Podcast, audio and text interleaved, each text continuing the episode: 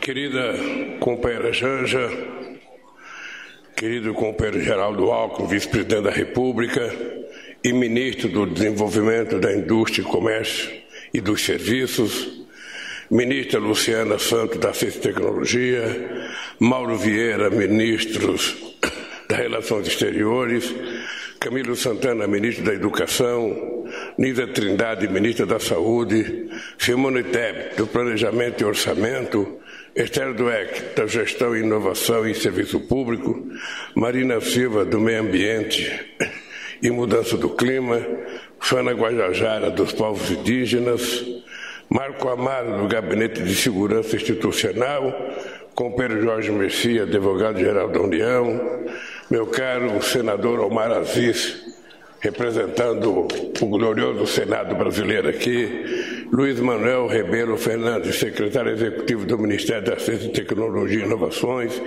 Sérgio Rezende, coordenador-geral da Quinta Conferência, Renato Janine Ribeiro, presidente da Sociedade Brasileira para o Progresso, e o companheiro Leone Peter Andrade, representante da Federação das Indústrias do Estado da Bahia, companheiros agraciados e agraciadas, companheiros e companheiras.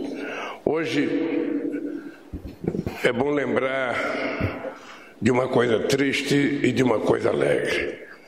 A coisa triste é que nesse momento em que a gente está reunindo a inteligência brasileira através dos nossos cientistas, dos nossos pesquisadores, a gente não pode deixar de esquecer do nosso companheiro reitor da Universidade Federal de Santa Catarina, Luiz Carlos Canceler.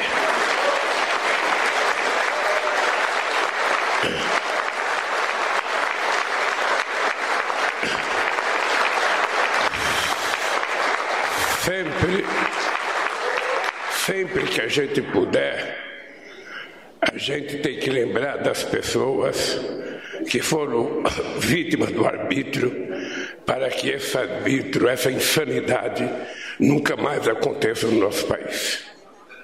E também é dia de lembrar um dia alegre.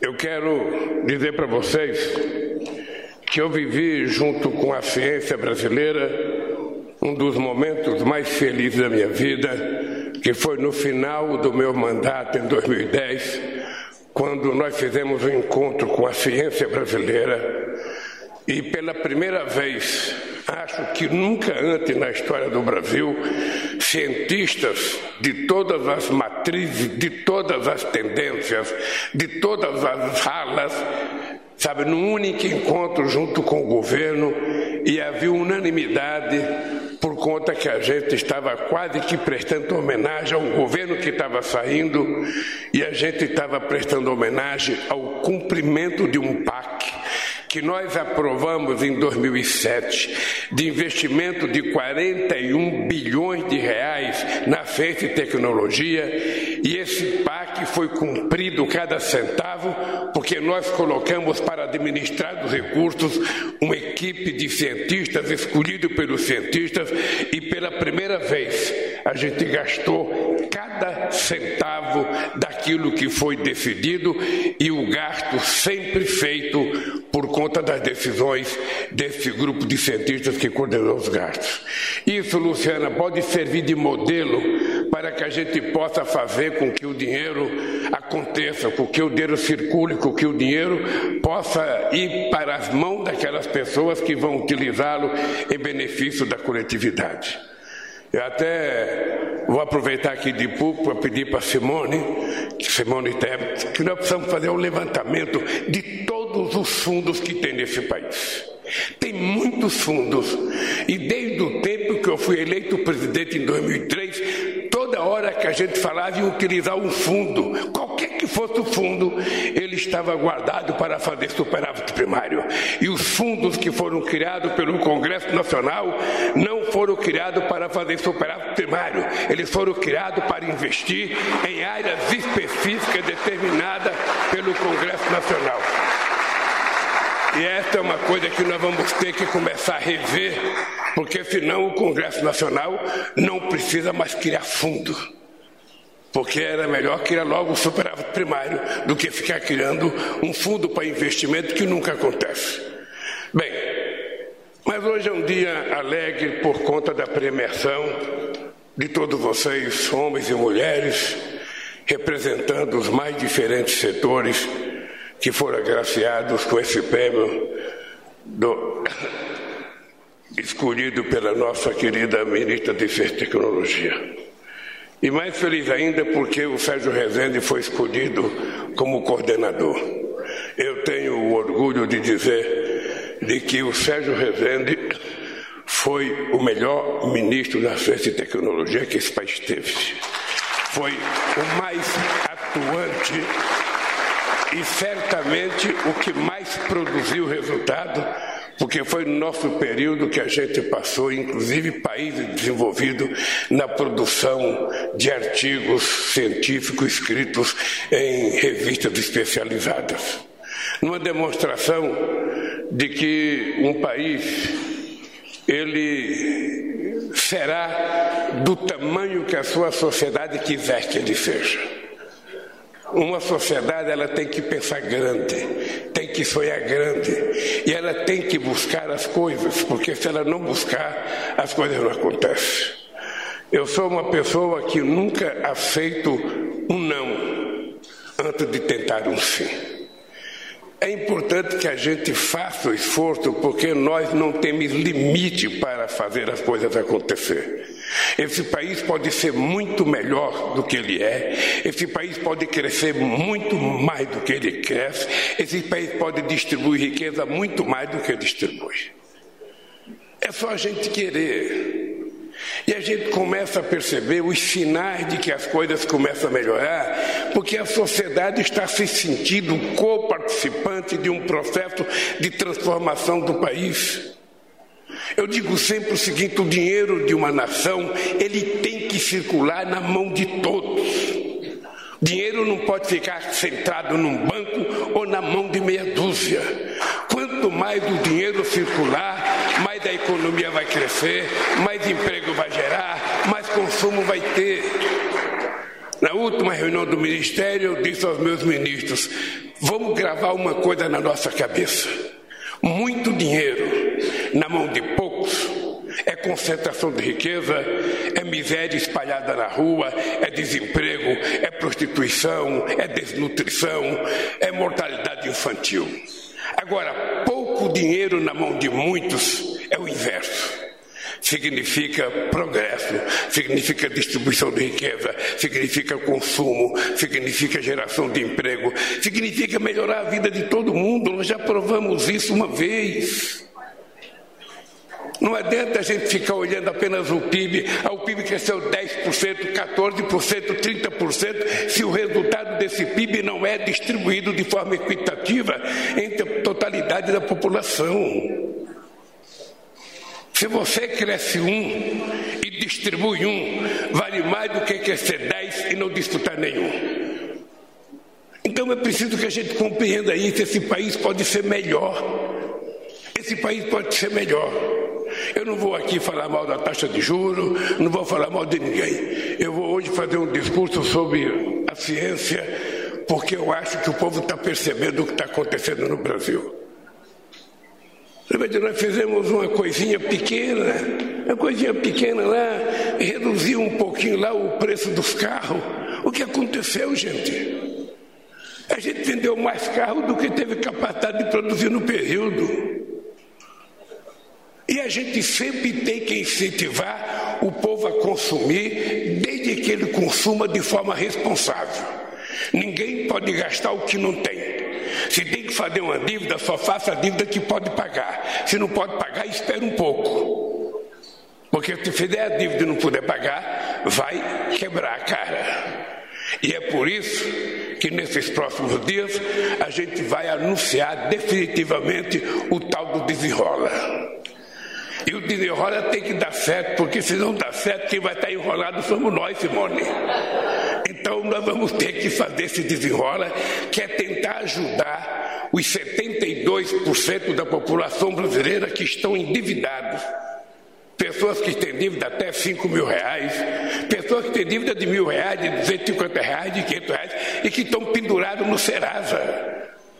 Nós temos a obrigação de estendermos a mão para essa gente e trazer essa gente outra vez para a atividade econômica brasileira para poder consumir aquilo que as pessoas têm verdade. Até falei para o órgão que tal a gente fazer uma aberturazinha para a linha branca outra vez, facilitar a compra de geladeira, de televisão, de máquina de lavar roupa.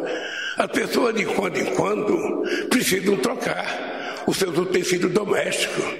Quando a geladeira velha está batendo, não está gelando a cerveja bem e está gastando muita energia, você tem que trocar. E se está caro, vamos baratear, vamos tentar encontrar um jeito. Simone, você e a Luísa abram mão um pouquinho para a gente poder, sabe, facilitar a vida desse povo que quer ter acesso às coisas. Bem, mas nessa solenidade, nós retomamos as reuniões do Conselho de Defesa e Tecnologia. Convocamos a próxima Conferência Nacional, que deve ter sua etapa final daqui a um ano. Celebramos o Dia do Cientista e do Pesquisador, transcorrido na semana passada, e condecoramos com a Medalha do Mérito Científico algumas das mentes mais brilhantes do nosso país. O real significado desse evento, contudo, vai muito além dos atos formais. Estamos reunidos aqui hoje para dizermos alto e bom som: chega do obscurantismo, basta de negacionismo, chega de jogar cientistas às fogueiras, não mais aquela da Idade Média, mas as que a mentira e o discurso do ódio acenderam na internet em grupos radicais na nossa sociedade. Chega de aceitar que cientistas como Adélio Bradaquem ou Marcos Vinícius Guimarães de Lacerda terem suas condecorações revogadas. Ela, porque se preocupou com a saúde dos homens trans. Ele, porque ousou publicar a verdade, a, da, a de que a cloroquina não combatia a Covid.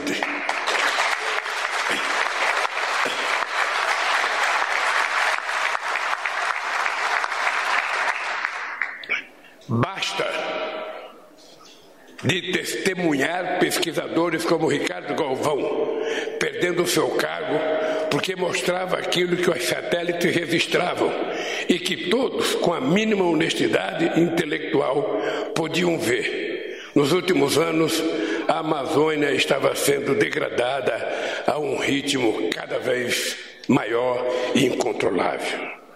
O Brasil não merece mais ter suas instituições aviltadas, a ponto de gente séria da ciência devolver a ordem do mérito científico. Gente que, felizmente, aceitou receber a condecoração de novo hoje. E aceitou porque sabe que a ciência voltou definitivamente nesse país.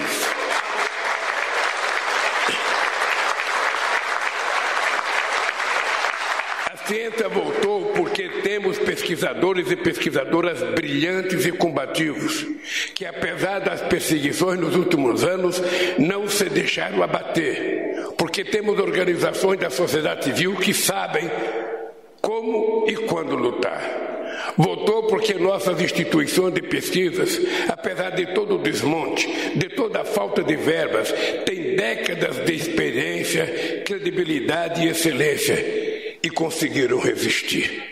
Mas não basta a ciência voltar. Precisamos ser incansáveis para que ela fique sempre conosco. E para que ninguém, nem mesmo quem ainda tem a cabeça na idade das trevas, tente mais uma vez fazer o relógio da história andar para trás. Queridos amigos e amigas, somos uma nação muito grande temos desafios demais e não podemos nunca acreditar que teremos alguma chance de futuro sem a ciência e os cientistas. Foi por meio da ciência que conseguimos nossos maiores feitos, feitos que transcendem a academia e os laboratórios e se fazem presente na saúde, na indústria, no campo e no dia a dia de cada pessoa deste país. Se temos uma grande produtividade agrícola, isso se deve a décadas de pesquisa nas universidades e na nossa querida Embrapa. Se temos tanta energia renovável e biocombustíveis, também precisamos agradecer a quem por tanto tempo apostou desenvolveu esse tipo de tecnologia. Do mesmo modo, se não fosse nossos institutos de pesquisa, se não tivéssemos uma Fiocruz ou um Butantan, a pandemia do Covid-19 teria sido ainda mais severa com a vida de nossa população. A verdade é que a ciência é aliada da vida e do desenvolvimento. E é nesse momento histórico que ele se faz mais necessária para o futuro do Brasil. O mundo todo vive uma encruzilhada histórica. Ao mesmo tempo em que precisamos combater a fome e a desigualdade, precisamos repensar totalmente as formas de produção que o mundo vem adotando desde os tempos da Revolução Industrial. O planeta não aguenta mais a pressão ambiental, o desmatamento e a emissão desenfreada de carbono. E o futuro da humanidade só será garantido a partir de novas ideias, de novas tecnologias, de muito mais ciência. O Brasil, nesse aspecto, ocupa uma posição privilegiada. Nenhum país do nosso porte conta com uma matriz energética tão limpa e renovável como a nossa. Eu faço questão de dizer o um número para que a gente nunca esqueça. Em se tratando de energia elétrica, o Brasil tem 87% da sua matriz renovável contra 28% do resto do mundo. Em se tratando do conjunto da energia, o Brasil tem 50% de energia renovável contra apenas 15% do restante do mundo. Então, companheira Marina, a gente pode andar de cabeça erguida, porque mesmo quando a gente erra, a gente ainda está melhor do que aqueles que pensam que são melhor do que nós. O Brasil.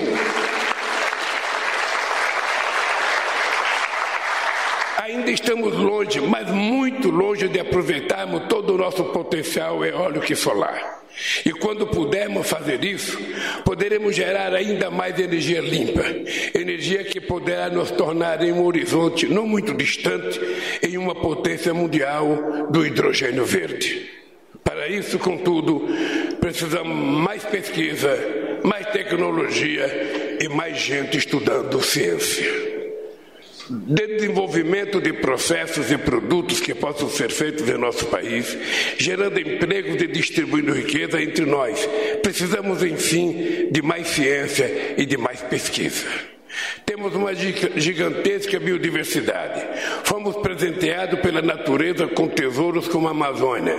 E não podemos mais seguir destruindo estes biomas, arrancando suas árvores e prejudicando seus povos em uma sanha predatória. Precisamos disto sim, desenvolver meios para aproveitar o seu enorme potencial genético sem causar destruição. Temos que apostar em produtos de sociobiodiversidade e novamente é a ciência e a tecnologia que nos ajudará a fazer isso. Precisamos, enfim, voltar a crescer, a gerar empregos em massa e distribuir riqueza entre a população. E isso. Passa, sem dúvida alguma, por uma retomada de nossa indústria, mas de novas bases, uma indústria mais limpa, mais intensiva em tecnologia com baixa emissão de carbono. Aliás, eu quero aproveitar, falando da indústria, para dar os parabéns ao vice-presidente Alckmin, ao ministro da Indústria e Comércio, que já tiraram você também, não sei se você sabe, o ministro da Indústria e Comércio, pelo extraordinário encontro que nós fizemos do Conselho Nacional de Indústria nesse país. Ou seja, quem participou deve ter notado que há muitos e muitos anos, porque fazia muitos anos que também não se reunia, porque esse, esse país nos últimos anos só se reunia o gabinete do mal, só se reunia para pensar maldade, para vender pistola, para vender fuzil, para comprar bala, ou seja, para fazer fake news, e não tinha nenhuma, nenhuma reunião que pudesse produzir alguma coisa. Nós agora tomamos uma decisão que ao invés de vender arma marina, cada conjunto habitacional que a gente inaugurar vai ter uma biblioteca no conjunto habitacional para que as nossas crianças reaprendam a ler.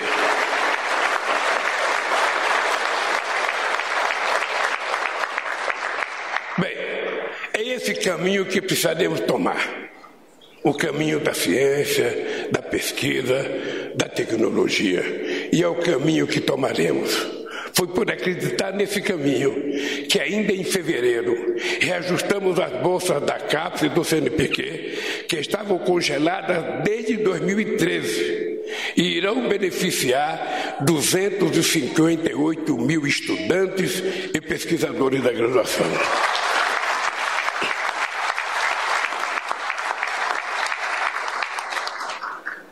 Por isso também encaminhamos ao Congresso Nacional em março o projeto de lei que recompõe o Fundo Nacional de Desenvolvimento Científico e Tecnológico, o FNDCT. O projeto foi aprovado e o fundo passou a contar com perto de 10 bilhões de reais. Significa que o dinheiro está aí. Nós precisamos apenas começar a usá-lo bem e corretamente. Por isso também anunciamos em abril a imediata recomposição dos orçamentos das universidades e dos institutos federais. Portanto, aportando recursos de 2 bilhões e 440 milhões de reais para o fortalecimento do ensino superior e profissional e tecnológico. Para além dessas e de outras ações, contudo, o que mais importa é que a ciência e a tecnologia voltaram de fato a fazer parte da espinha dorsal do Estado a nossa querida ministra Luciana Santos e a equipe do Ministério da Ciência Tecnologia e Inovação estão fazendo aquilo que a pasta nunca deveria ter deixado de fazer, dialogando com todas as áreas do governo, traçando estratégias conjuntas com o meio ambiente, agricultura, educação, saúde, indústria e comércio e muitas outras. Não há como pensarmos em crescer, em retomar a indústria, em produzir mais no campo se não pensarmos em ciência. Não há como pensar em reduzir as desigualdades sem pensarmos em ciência.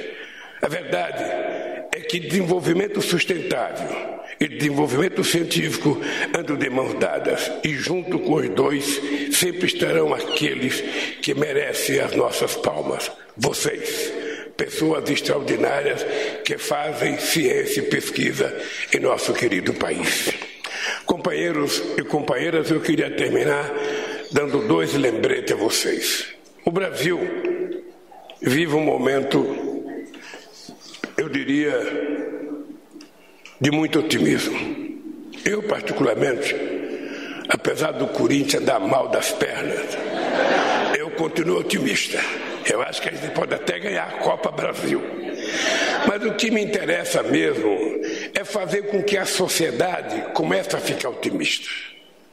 Se a gente levanta todo dia de mau humor, se a gente levanta todo dia como se fosse uma ave de mau agouro, achando que a coisa não está certa, achando que as coisas estão erradas, certamente o teu dia vai ser muito ruim.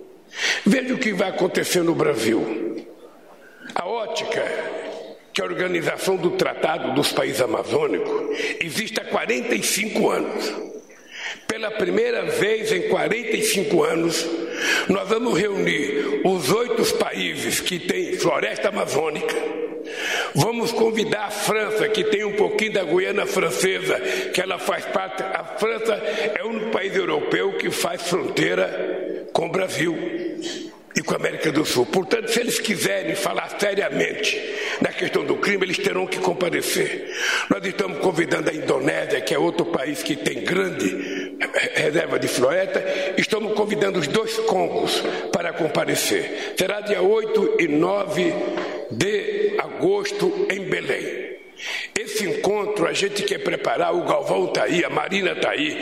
Nós queremos preparar um grande projeto para conversar sério com as pessoas quando a gente for participar, sabe, nos Emirados Árabes, do Fórum Encontro para discutir a questão climática.